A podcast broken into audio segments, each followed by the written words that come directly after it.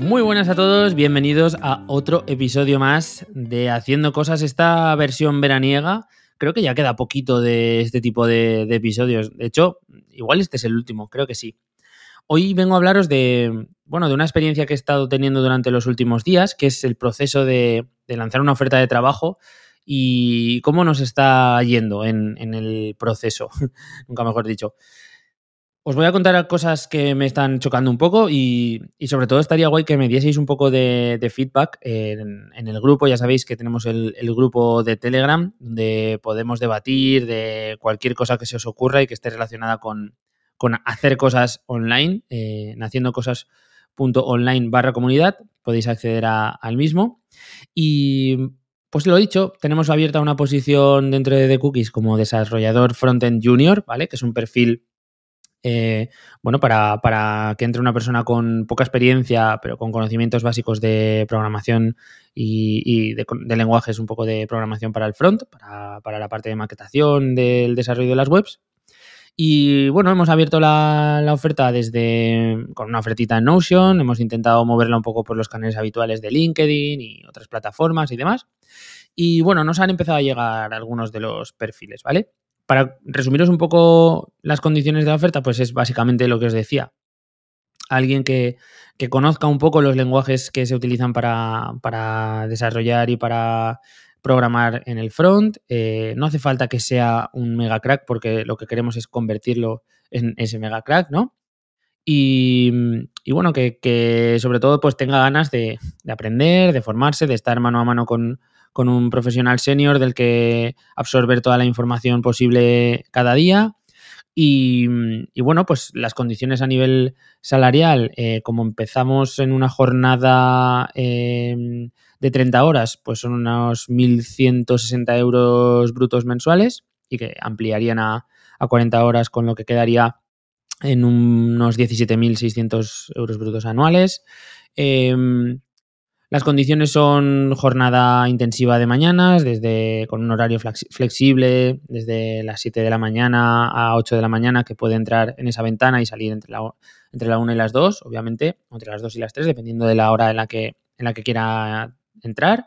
Y em, bueno, pues tenemos eh, la posibilidad de trabajar en las oficinas que están de puta madre, que son las oficinas del recreo, con, con todo el equipo y eh, durante los primeros seis meses sí que nos interesa que la persona que, escojamos, pues bueno, esté allí con nosotros, eh, nos conozcamos, hagamos piña y sobre todo pueda estar mano a mano con Alberto para resolver cualquier duda, cualquier eh, cosa que, le bloquee de forma muy rápida, ¿vale? Luego, posteriormente, seguramente abriríamos la mano a, tener opción de trabajar en remoto o lo que sea, como nosotros estamos bastante también habituados. Bueno, estas son las condiciones y bueno, pues nos han empezado a llevar algunos perfiles, tendremos como unos 20 perfiles o algo así, algunos más quizá. Y ostras, es sorprendente como la gente no lee las, ofertas de trabajo. Yo creo que a lo mejor eh, van con el piloto automático y directamente aplican, aplican, aplican. Nos han llegado perfiles de gente que no son programadores, que es como, hostia, es que una cosa es que seas junior o que no tengas mucho conocimiento, pero que no tengas nada de conocimiento, tío, eh, hostia, no, no, no encajas. Luego nos han llegado em, algunas, de, algunas de las ofertas desde otras eh, ciudades, ya no solo de España, sino del mundo, ¿no? Eh, desde Latinoamérica también hemos recibido gente que, que, ha aplicado y es como, hostia, también mm, te pedimos que los seis primeros meses al menos puedas estar con nosotros en la oficina y demás. Pues claro, son cosas que, que joder, eh, son chocantes, ¿no? No sé vosotros, pero mm, yo cuando voy a buscar curro, cuando las veces que me ha tocado echar currículums y, demás, o aplicar para ofertas, me lo he leído todo muy bien y, he intentado eh, hacer todo lo, más adaptado posible al puesto, ¿no? Que eso es otra de las cosas que, estamos viendo, que la gente te manda currículum y está claro que son perfiles con no mucha experiencia pero al mismo tiempo es como, vale, pues no pasa nada porque no tengas experiencia. No hace falta que me pongas que estuviste con 16 años poniendo eh, birras en, el bar de tu pueblo, porque eso no, aporta nada al, currículum. Dime tus experiencias en, este campo y si no las tienes no pasa nada porque estás optando a un puesto, puesto junior, ¿vale? Entonces está claro que, es mejor eso que, que hacer tirar de invent. más cosas que estamos viendo y que a mí me llaman la atención, eh, Jolín, con la cantidad de recursos que hay formativos ahora online eh, para este tipo de, de, puestos, pues de programación y demás, tenemos 300.000 millones de academias online, que si Udemy, que si Creana, que si no sé qué, no sé cuántas, eh, o incluso bootcamps, ¿no? Que son como lo que está más de moda para el perfil de programador y programador web, desarrolladores y demás.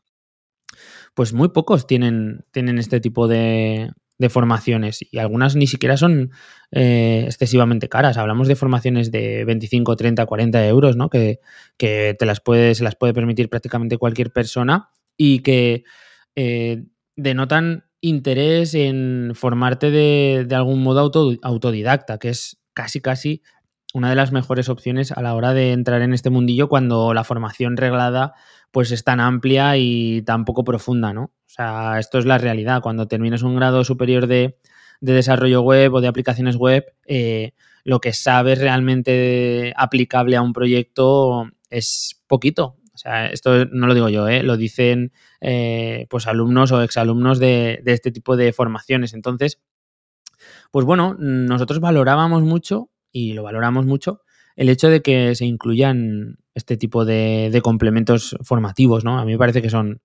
como de mucho interés, sobre todo en lo que decía, ¿no? De gente que se está formando eh, por su cuenta y complementando formaciones regladas y demás.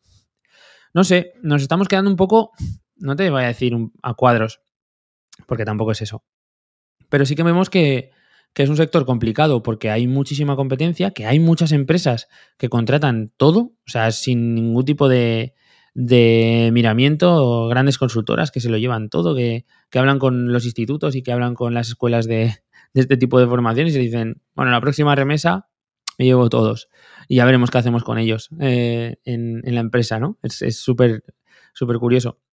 Y bueno, eh, pues la verdad que eh, nos está chocando un poco todo el proceso y, y en cierto modo eh, es, lo que, es lo que hay ahora mismo. O sea, hay una demanda brutal de este tipo de, perfiles.